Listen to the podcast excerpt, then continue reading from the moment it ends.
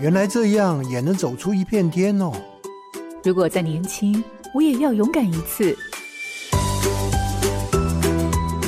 欢迎进入找寻天赋的道路，这里有故事，有方向，最重要的还有愿意陪伴、勇敢探索的你。富予慈善基金会和你一起听见教育不一样。我是蓝伟英。过去我们的教育比较能够发现高 IQ 的孩子，随着社会的发展，渐渐的 EQ 被大家重视。而在网络社群发达、重视人际网络的时代，社会情绪的学习更是一项重要的学问。荧光焦点：社会情绪学习。社会情绪学习是情绪教育的一种，包含理解自己和他人的情绪、处理压力、同理与社交能力。可以从最基本的自我认识开始，了解自己的直觉反应、自我发展，再倾听情绪与表达，最后与社会和他人的互动合作。社群发达带来的情绪渲染，使得我们得要更早的觉察自己的情绪来源，提升抗压力，也要培养控制冲动的能力。这些如果能够提早引导孩子，对于学业还是社交、工作能力，都能有非常大的助益。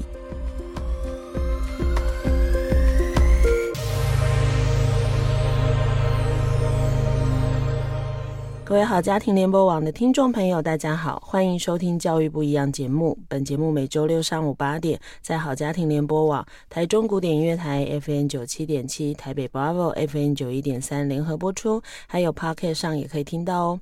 我是梁伟莹，今天要进行的主题是学习不一样，邀请到的是国立台湾师范大学幼儿与家庭科学学系的吴怡轩教授，跟大家聊聊社会情绪教育。吴教授早安。喂跟所有听众朋友，大家早安。社会情绪学习是近年来受到许多讨论的教育话题。拥有高社交情绪的孩子更容易控制自己的冲动，做出深思熟虑的决定，并能够跟他人建立良好的关系。那自然而然就可以感到幸福跟满足。我想今天我们的节目可以从教授的分享里头，对于这样的学习有更多的认识。各位听众朋友，千万不要错过这一集的节目哦。首先，当然要请教授先谈谈哈，因为社会情绪教育，我觉得情绪容易懂，加上一个社会，我们就会在想，是不是对社会或对什么哈？就这个名词每个字都很容易懂，拼在一起就要重新去想象哈。那当然，我就一开始比较好奇，要了解是教授为什么会想要投入社会情绪教育？那投入这个领域到底有多久了？嗯，如果我们来说社会情绪学习这个领域的话，投入的时间有将近大概七八年吧。但是从事关于可能说心理啊，或者甚至是可能我们在讲的情绪教育，甚至是校园中的初级预防的话，那大概将近有快十几年的时间了。那当时为什么会从那个应该说初级预防诶到社会情绪学习呢？是因为我到澳洲博士班的时候。本来是想要做，诶，有什么东西可以去帮助校园中，可以简单的促进大家的学习动机啊，去降低我们可能说的一些，嗯，行为上的问题，甚至是可能说会影响到未来的一些适应，有些什么样的方法可以这么做？因为走校园这个系统嘛。那那个时候就刚好指导教授出了一本叫做《社会情绪学习》的书籍，好，然后那时就觉得啊运气很好，然后就开始对这个领域有更多更多的认识了。嗯，所以我们听到几个关键字，原来你在做的是预防，好，就是校园里面哈。其实对你如果问现场的老师啊，或者真的跟孩子谈，说真的，如果他来学校学习很快乐，他没事干嘛捣蛋？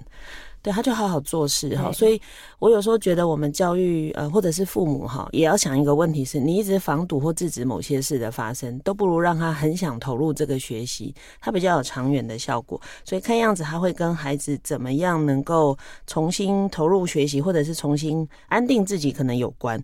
那刚刚我已经说了，这个名词其实是不太困难，但到底是什么意思呢？嗯、如果我们用就是比较学理上面，它当然有它自己比较大的意思。但是我通常呢都会讲说，它就是学习社会跟情绪技能的过程。那什么叫做情绪技能呢？你要用你的情绪来认识你自己，认识这个世界，甚至是执行任何目标来说，诶，可能都需要呢某种情绪的管控啊，甚至是透过你的情绪知道说这件事情是你是开心的、伤心的、难过的，透过这些来认识你自己，都算是情绪的技能。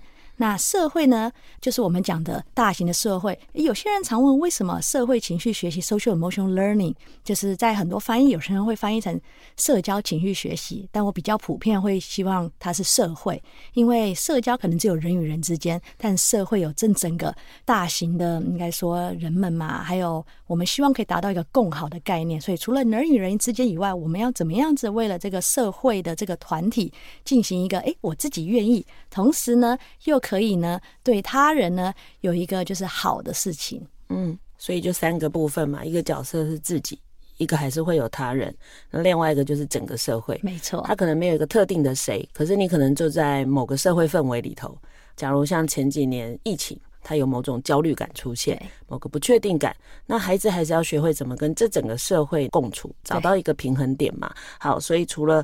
对，跟自己，我有常常讲说，跟自己妥协，没有跟自己共处，还要学会跟他人共处。再来就是你如何在这个社会里头能够好好的自处哈，甚至发挥一些贡献。好，看样子它不像我们以为的就只是情绪而已，它可能更广泛一点哈。当然，这样的内容啊，就是包含了好几个面向，比如说像我刚刚听到的，可能有我们小时候学综合领域，或者比较多大人听得到的，就叫辅导课。辅导课就很多认识自己呀、啊。或者是自我接受认同，或者是辅导课也会教你怎么跟同才相处。可是那个跟社会的接触啊，或者一些共感或产生贡献，又比较像社会领域、社会课会教的事情。所以它的面向其实还蛮广的哈。那当然，它还有一些感觉好像幼儿时期就要有的，有一些又是大人。好，因为我们好像蛮希望孩子到后来可以产生一些积极贡献，尤其像这几年在讲永续。好，我觉得恨不得把孩子好像变成拯救世界的英雄，那感觉很深啊！我都在想，孩子听这么多会不会更焦虑？哈，说真的，那这么多东西看起来也不是突然跑出来的。我刚刚讲的意思是，有些东西从我们小时候就有，一直到现在。那为什么这几年特别会被提出来，又这么热烈的去讨论呢？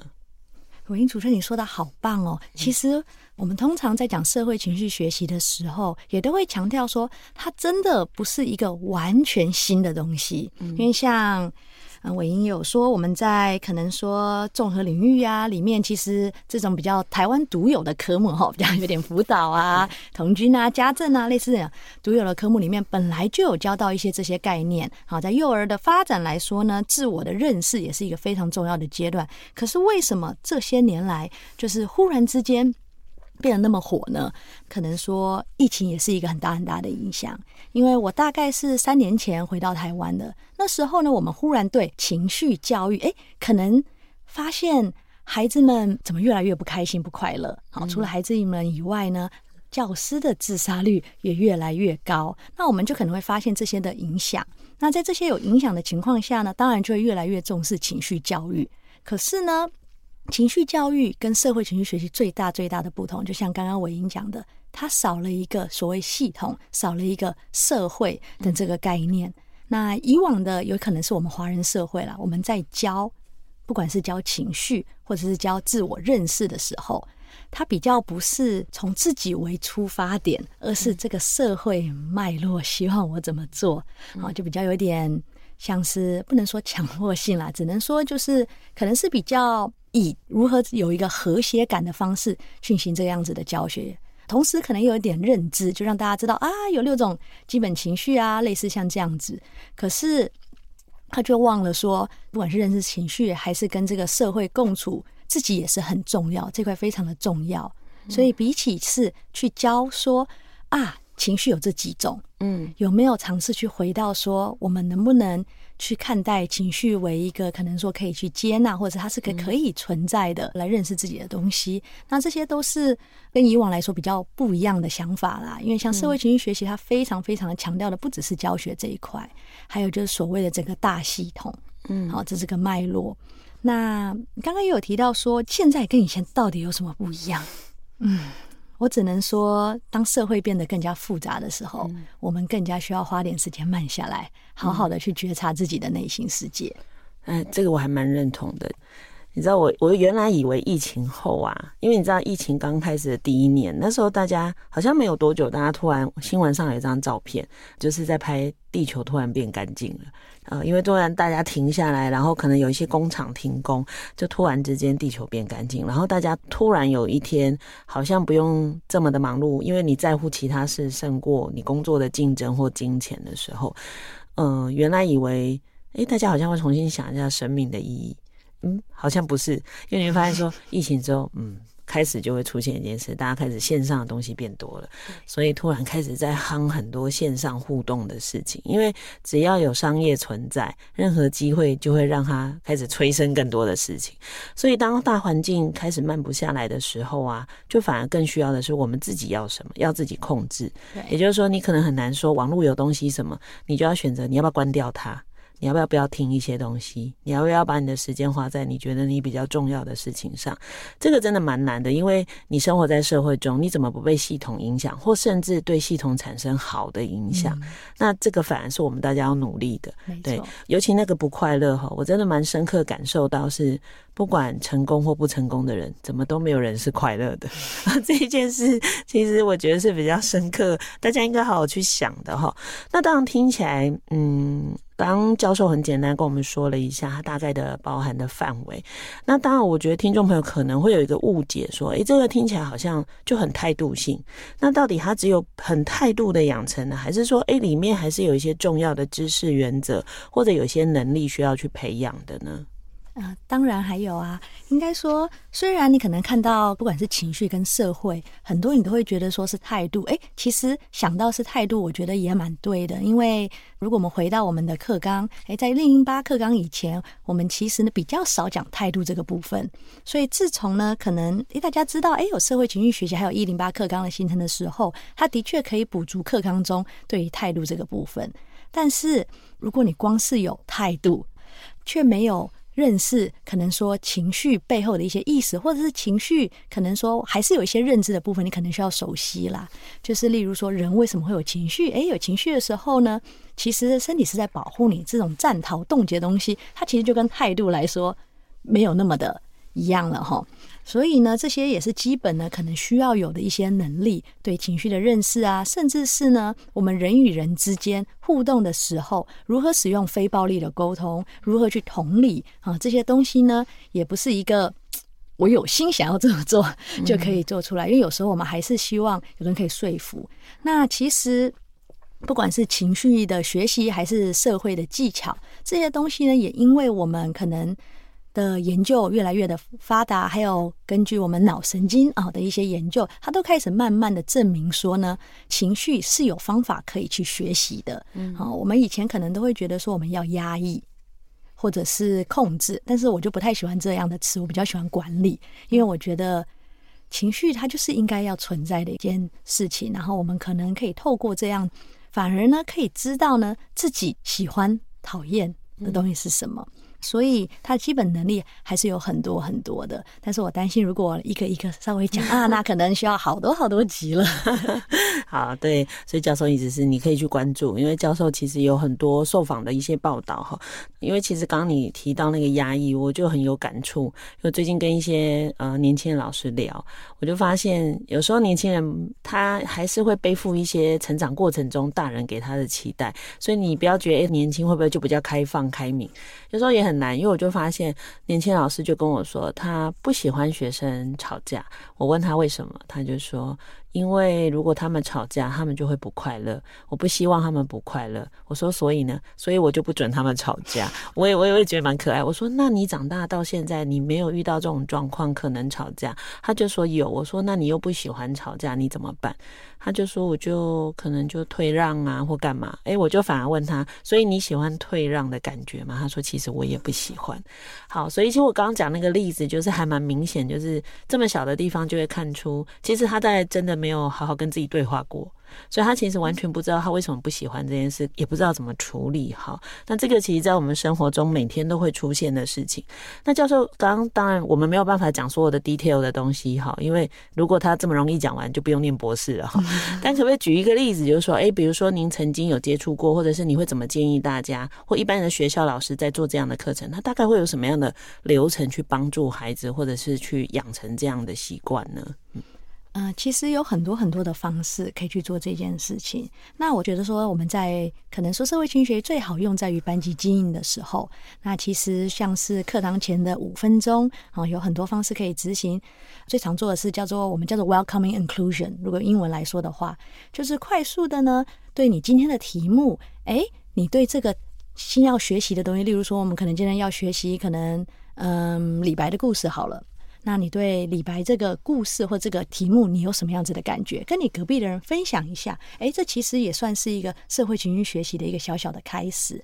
那我还是稍微补充一点好了。虽然我刚刚说能力呢，其实有非常非常的多，但如果我们大一点来看，那我们用美国的那个现在大家比较流行、比较知道的组织讲的那五种能力，那大概讲的就是自我觉察。自我觉察是什么呢？就是。你要如何认识你自己？认识你自己所需要的所有能力。那它终极目的就是找到你的 identity，我是谁这个概念。嗯，那教室里要怎么帮助孩子找到 identity 呢？我通常都会说，可以先做一些正念静心，我们要先慢下来，才可以感受自己的情绪，感受自己身体所告诉你的一些事情嘛。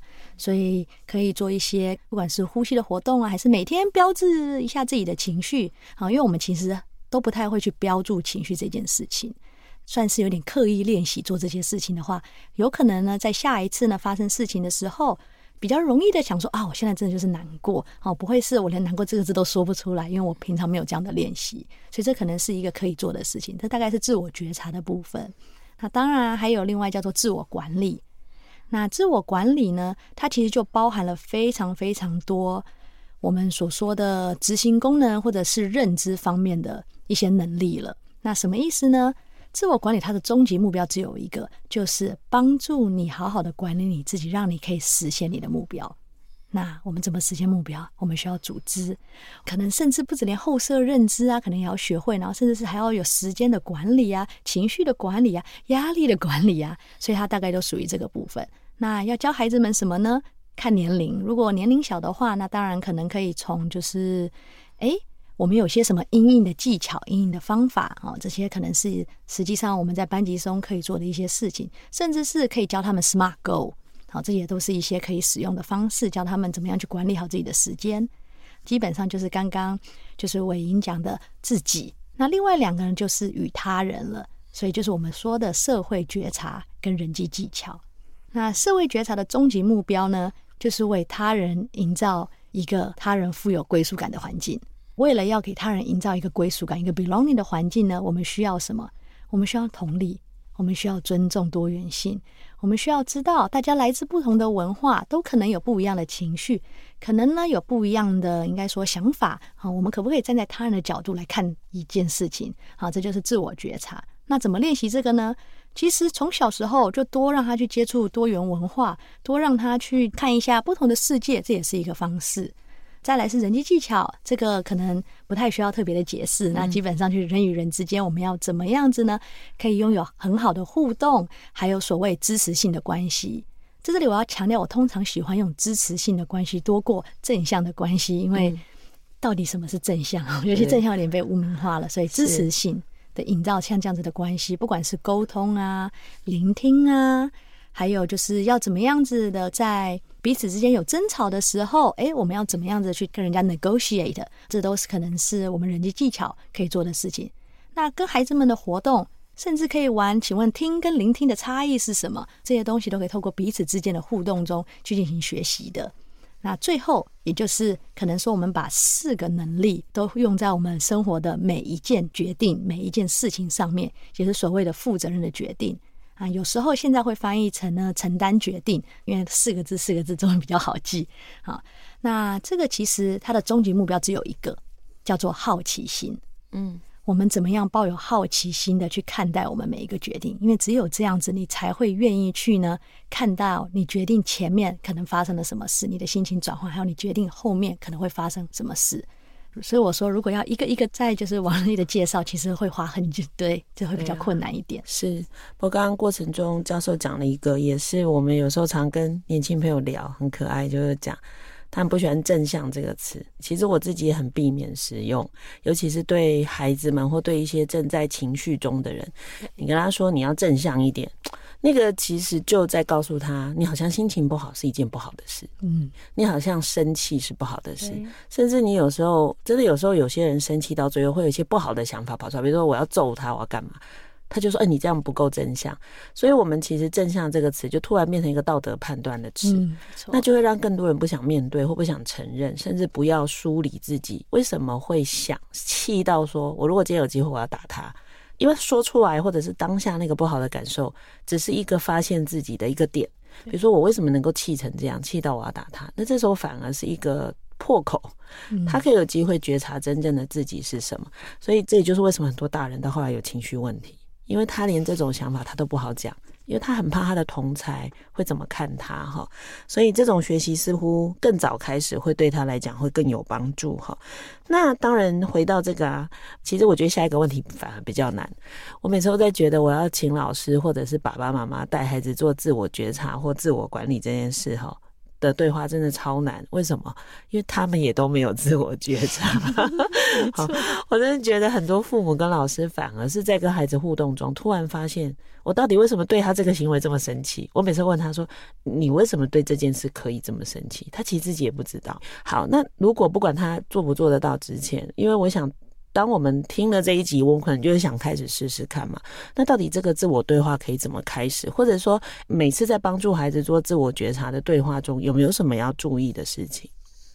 刚刚文英讲了一个非常非常重要的重点，就是我们身为大人的自己有没有开始自我觉察了。嗯所以有时候我会说，带着孩子自我觉察之前呢，诶，自己不妨先开始多去看一下自己的身体在告诉你一些什么讯息。我觉得这听起来好像有点抽象啊，就有点像是你胃有点痛，稍微去觉察看看你这个胃痛是因为呢，你可能吃坏肚子，还是其实是因为现在对于某件事情感到紧张？这些身体上面的讯息，可以先尝试去练习看一看。那当然还有就是因为自我觉察不是你忽然说啊，我从今天开始我就要自我觉察了，然后你前面都没有做这件事，其实真的是很难很难开始，尤其是我们的现在生活的步调非常非常非常的快，所以我通常会建议家长呢，可以带着孩子先做一些正念静心的活动。那可能就是每天的大概十分钟也好，哦，五分钟也好，甚至二十分钟也好，偶尔睡前做个身体扫描，哦，这些东西都可能可以帮助你呢，在事情发生的时候更加能自我觉察。那当然还有一个更简单的练习，是可以从今天开始，在你每天的睡前问自己三个问题：一，我觉得我今天呢哪里表现的超好？我觉得我今天呢，自己哪里需要稍微的进步一点？还有最后一个是呢，讲一句鼓励自己今天的所作所为的一句话。好，这通常的这个事情呢，稍微做一下，你可能就会发现说，你每天都有重新认识一下自己。嗯，这样讲，吾日三省吾身，没有？对，这也是另外一个慢下来蛮重要的事情。我觉得有时候人们连睡觉都没有慢。也就是说，睡前的时间，你到底跟自己的对话是什么？有时候真的就匆匆忙忙就睡了，好，然后也没有停下来想这一天到底发生了什么事，然后有什么事要在这一天放下。因为明天要开始，但是大家睡觉前通常想的是：天哪，明天行程好多，又是一个还没在睡梦中就已经压力超级大的一个。所以，当然，我觉得那个那个觉察真的不是某一个时间点，有时候觉察真的是要从时间轴的变化来看，包含我们讲说，这个孩子今天看起来不想上学，或者今天这个孩子做什么，他绝对不会是突然。假如突然，那就表示是临时的事件。那不然，其实你应该能够从他的固定的变化中去发现，孩子有一些状况，可能是连他自己都不知道的哈。好，那我想这一段我们大概很简单，对于社会情绪教育的一些基本的概念有了解之后，那我们后面开始来谈，就是很多家长会觉得，天哪，现在有好多东西要学。AI 出来要学 AI，好，然后数位要学数位，然后这个这个这个一大堆机器人，之前好多人在学机器人，现在还是很多。他现在突然听到一个社会情绪教育，我真的蛮怕有人问我说哪里可以补。或哪里可以学？当然，家长也会担心说：“天啊，我那么多事要忙，都忙不过来，学这个东西到底有什么帮助？”哈，教授会怎么去界定社会情绪教育的这种学习，到底跟他在原来的传统学科那些国英数设置之间的学习会有什么关系呢？那首先，我们可以先去稍微了解一下，我们为什么要学习传统的学科知识？那我们学习是为了去应对未来的生活做准备。那未来呢？其实，如果我们再回到就是现在，可能我们如果看国际组织啊，例如说 OECD 啊、WHO 啊、世界经济论坛啊，你可能都会发现说，他们现在都提倡说，二零三零的教育呢，还有未来的工作需求，其实比起学科知识，更需要的是怎么样跟人互动，更需要的是你对自己做的事情有没有学习动机。例如像现在 ChatGPT。嗯，这样讲会不会所有的老师们可能就觉得压力有点大了？哦，因为你现在都可以上网 Google 或 ChatGPT，它可以告诉你所有所有的答案。但是你要怎么去选择答案？还有你要怎么呢？去好好的跟 ChatGPT 互动？诶，这些东西呢，其实呢也都是需要学习的。那再拉回社会情绪学习跟学科之间的关系，你会发现。你今天不只是学习学科，你不管做什么事情，都一定有社会跟情绪的这个能力在。什么意思呢？你现在去回想一下，你在班级中，或者是曾经，就是可能我们老师们曾经最深刻的一个记忆，那个记忆点可能就来自于你最喜欢的东西或最讨厌的东西。诶，这是不是有情绪？再来，你在学校里最喜欢的老师，是不是呢？可能曾经跟你关系最好的，这是不是社会性？那再来，你最喜欢，或者是你对于某个科目，你为什么去读一个东西？一定是这个科目让你有一点什么样的感觉。所以，社会情绪学习呢的这个技能是会增加学习动机的，而学习动机就会很间接和直接的提升你的学科能力。我们如果用英文来讲一句话好了，你可以说，没有任何的 learning is without emotion，也没有任何的 learning is without social。所有的学习里面都一定包含社会跟情绪这个成分在。嗯、那我们在，因为因为毕竟是教授嘛，我们来再来讲一下研究哈。研究有告诉我们呢，孩子们的社会情绪能力如果提升的话呢，是可以提升他们百分之十一趴的学业成绩，很直接的关系。而且不是一篇研究说的，是四百二十四篇研究。现在二零二三年又出了一个新的研究，就这样都很直接的告诉我们，嗯。确实，因为其实刚刚前一段大家如果听到那五个面向，就会知道说，现在还蛮多孩子自我觉察都很难做到。比如说，我常常觉得，光坐在教室里听老师讲课，到底有多少孩子在那个当下知道我哪边困惑了？他们就这样一直听，一直听，一直听，然后抄笔记。我以前在上课的时候，我常看我学生一直抄笔记，然后我就很安静的走到他旁边，我说：“你在抄什么？”他说：“我在抄你讲的话。”我说：“我刚刚讲的话哪里很重要？”他说：“不是要都抄下来。”我说：“我看你在抄，我就在想，我刚刚到底讲了哪一句重要的话？我可能在跟他们解释或引起某些事，可我可能还没进到重点。他其实就觉得说，上课不是乖乖抄笔记就好。我说：“是谁跟你说的？”我就后来才跟孩子说：“你们停下来听我讲话，然后你重要感觉到你到底懂了没，或不懂什么，或卡在哪里。就那个觉察的点，应该在课程中不要停下来，因为如果你学不会，我讲完了也没用。好，所以当然我就很认同刚刚教授讲的，因为这个学习其实是涵盖在学科学习的每一个部分。那孩子其实包含跟同学做讨论，到底应该怎么讨论，怎么去觉察同学现在的需要。哈，这些学习过程中其实是不断出现。的哈，那它既然是一种学习，而且它其实又不是像其他学科学习这么明显，它几乎在生活中的各个情况下都会出现。假如我们真的在带孩子做这件事啊，以教授目前看到的或知道的这种学习到底在哪边它会出现困难？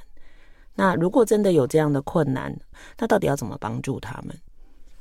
嗯、我们先对这个学习的过程做一些稍微的解释，因为它除了是学习以外，它还有很重要的面向是练习。虽然它叫社会情绪学习啦，但是练习这个层面也非常非常的重要。刚刚有提到说会出现什么样的学习困难呢？我们就先拉回，直接拉回情绪好了。为什么现在都会用情绪来做切入点？因为它其实最大最大的困难，其实就在于大家对情绪的迷失与就是可能误解。因为很多时候呢。可能是华人的社会，我们其实从小到大被教导的都是跌倒了不要哭，要做个男子汉啊，类似像这样子的事情。所以呢，就渐渐的呢，大家就对于我要去感受这个事情变得非常的困难。所以我目前在现场中看到最困难的事情是孩子们的情绪词汇不够。因为我们大人自己都不去标注自己情绪的时候，孩子们自然而然也不会有这样的情绪词汇可以去标注，甚至是呢，就算有这些词汇，没有这些练习，所以他其实呢也不会呢真的去呢说自己此时此刻对一件事情的感觉如何。那当你都没有这样子做的话，我们其实连一开始自我觉察都没有做到了。那这样的情况下，真的非常非常的。会去难，不管是透过可能说情绪来认识自己啦。那大家可能好奇说，为什么我一直要强调情绪来认识自己？我们就回到我们从小到大这个社会化的历程，我是谁这个概念，其实很多时候都来自于他人说我是谁。那你真的认识你自己吗？我常常在教室言行的时候，都会走过去问在座的老师：“你是谁？”他可能就说，例如说我是吴一轩，那我就会问他们说。吴玉轩是你给自己取的，还是你爸妈给你取的？嗯，诶，最后发现连自己的名字可能说是属于我的，没错，可是都是别人给我的。但是只有情绪这个东西，是你一出生与生俱来就有的感觉，所以才会说，就是情绪的觉察还有情绪会是很多东西的第一步。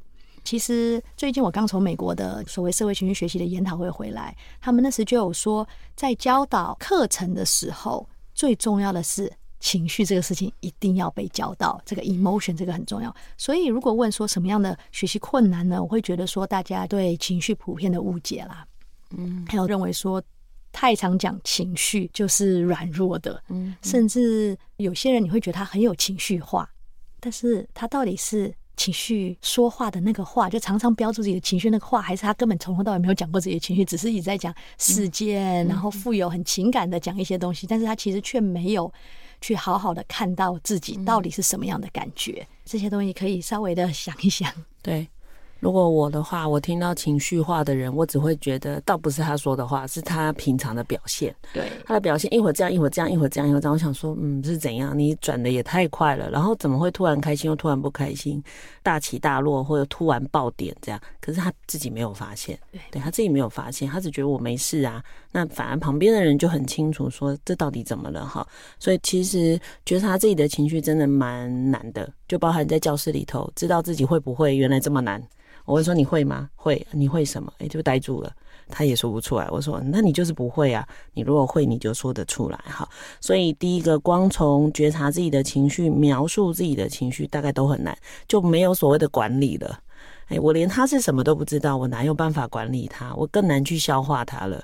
不过我觉得这个困难真的蛮大一部分，应该来自于小时候哈，尤其是现在，我真的发现有些父母在跟我谈话的时候，他就说。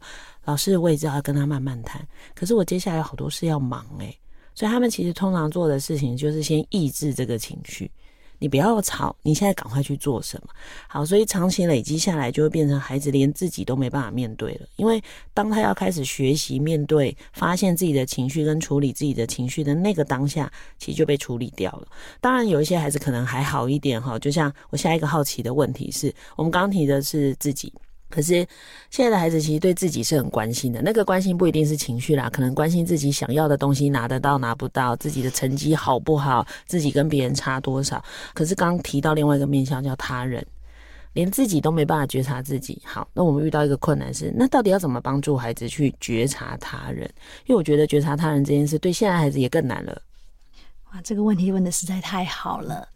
首先，我们先回到，因为我有时候喜欢回到一开始的原点哈，嗯、所以看一看东西后面的，应该说背景啊，跟历史啊什么样子，你会发现说，我们常常会说，现在的孩子真的较为关注自己，这也是为什么社会情绪学现在这么重要了，因为他们其实活在一个还蛮复杂的世界，什么意思呢？不只是我们的课纲，还有我们社会脉络的文化。你看，说我们以前的华人就是没关系，觉察他人就好，世界和谐就 OK。可是自从我们的教学还有课纲很多人改了后，我们希望他自发。好，除了互动以外，我们还要自发哦。所以在他们的从小到大的教育，就是要我去适应这个社会。可是现在你又要我做我自己，那那那我当然要告诉你我喜欢什么，我要做什么。嗯、所以我在很关照我自己。可是问题是这样的一来呢？默默的，我好像又没有办法去看到他人了。嗯、所以其实现在孩子他是我觉得是非常的挫折和焦虑，因为他没有办法去平衡这两点，尤其是因为外界给他的不一样的复杂的讯息实在太多了，所以还是还是再拉回这个问题好了，我们如何去帮助他们觉察他人跟外在这个世界？简单来说呢，我自己本身是相信人性本善啦，我是相信说呢，其实只要他们多去认识外在的世界。自然而然呢，他们就可以学习如何去同理。如果他们可以去听见或看到别人背后的那些需求，他就比较能呢去可能说站在他的立场去想一件事情。但这个是需要练习的。那我们回到，因为我在幼儿的科系里面，我们回到最初的一个问题：人与人之间为什么会出现霸凌？为什么会出现互相排挤？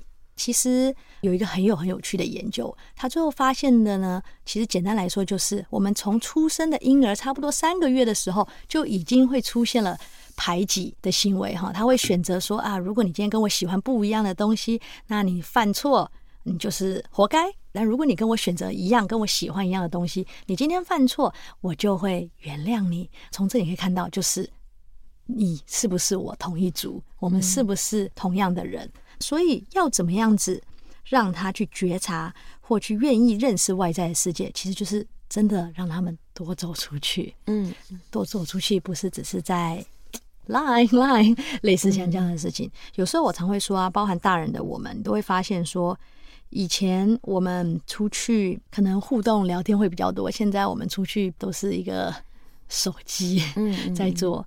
那我有时候就想说，我们都有时间在 Line，却没有时间把手机放下来用。真的问你隔壁的人说：“你今天过得好吗？”嗯，其实这个是可以开始去练习的一件事情。家人可以，就是我们大人可能可以带着孩子们一起去进行像这样子的练习。嗯，对，嗯，所以觉察他人学习的方式就是觉察他人。对，对你其实光赖这件事好了，其实赖的语言，不过他们不用赖啦，他们可能用 IG 传。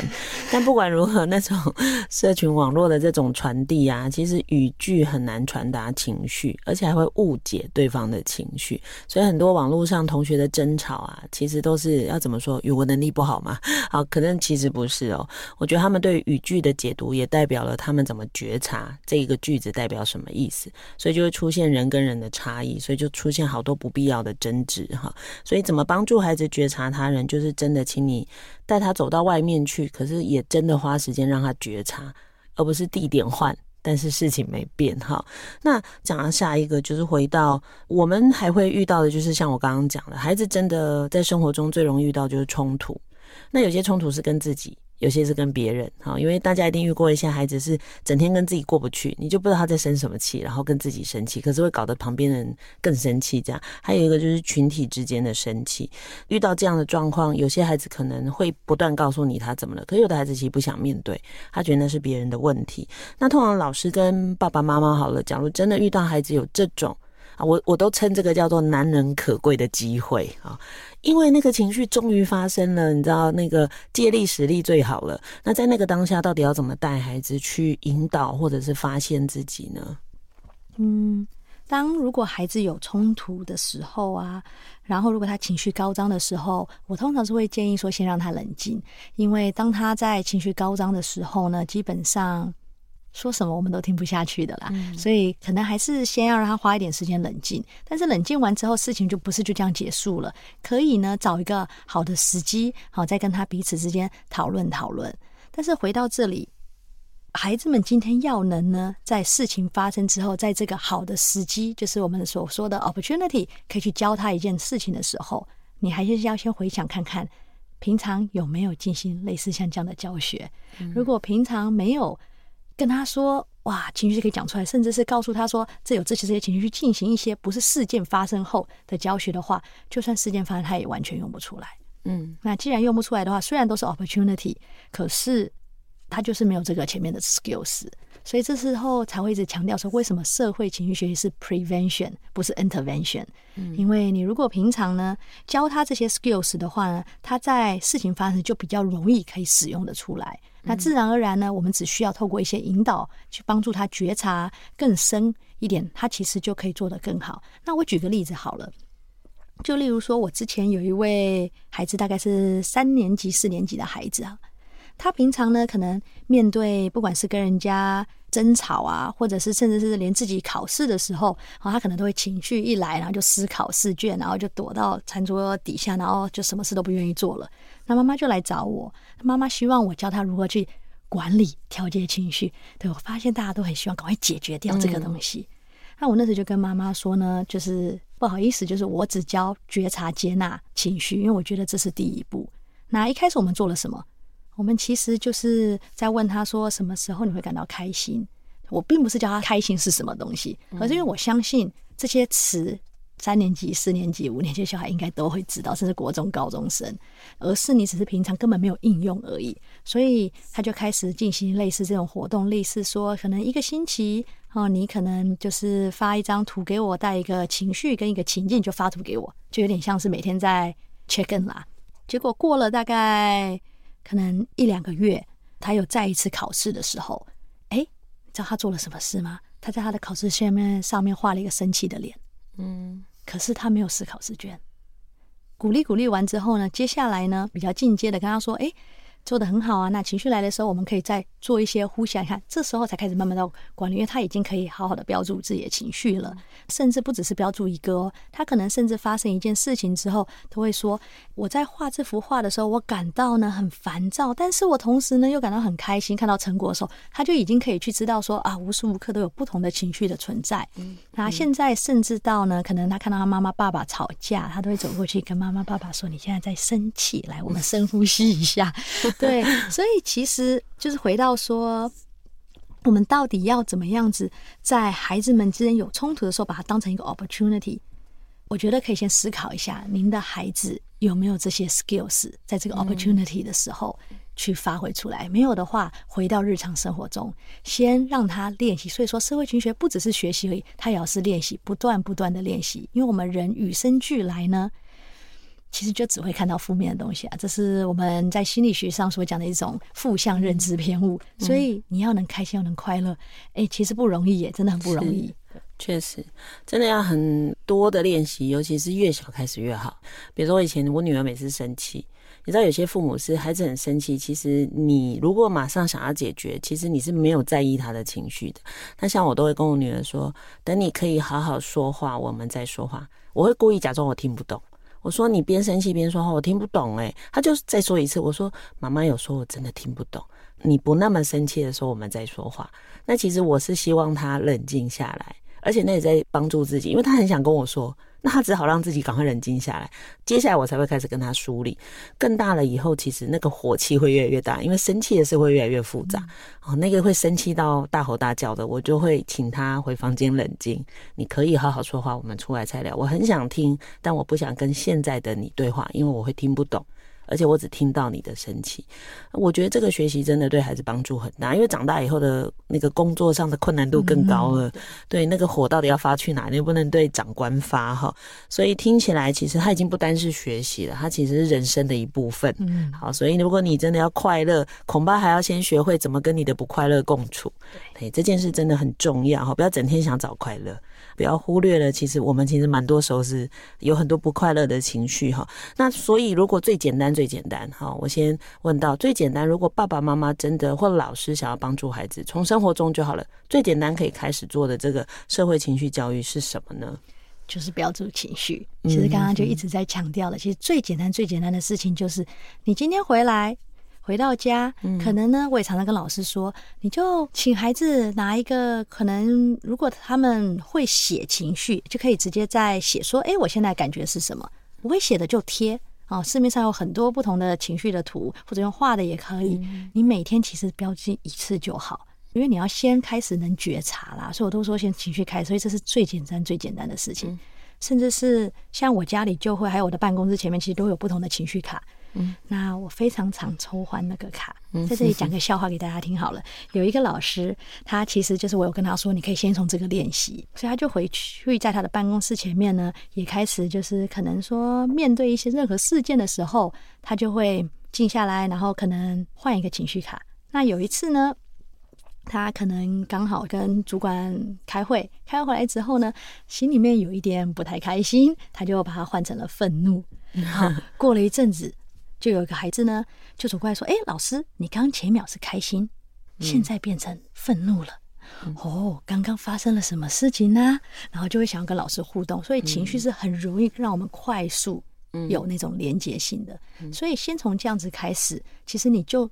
也慢慢是在帮助自己去觉察自己的所有的状况，嗯、所以这是非常简单的事情。所以跟我最后一个问题应该有关。我最后一个问题其实要问的是，好了，就是我们刚刚讲的源头，很多爸爸妈妈跟老师恐怕连自我觉察他也还没开始学，那他们呢，也是从标注情绪开始吗？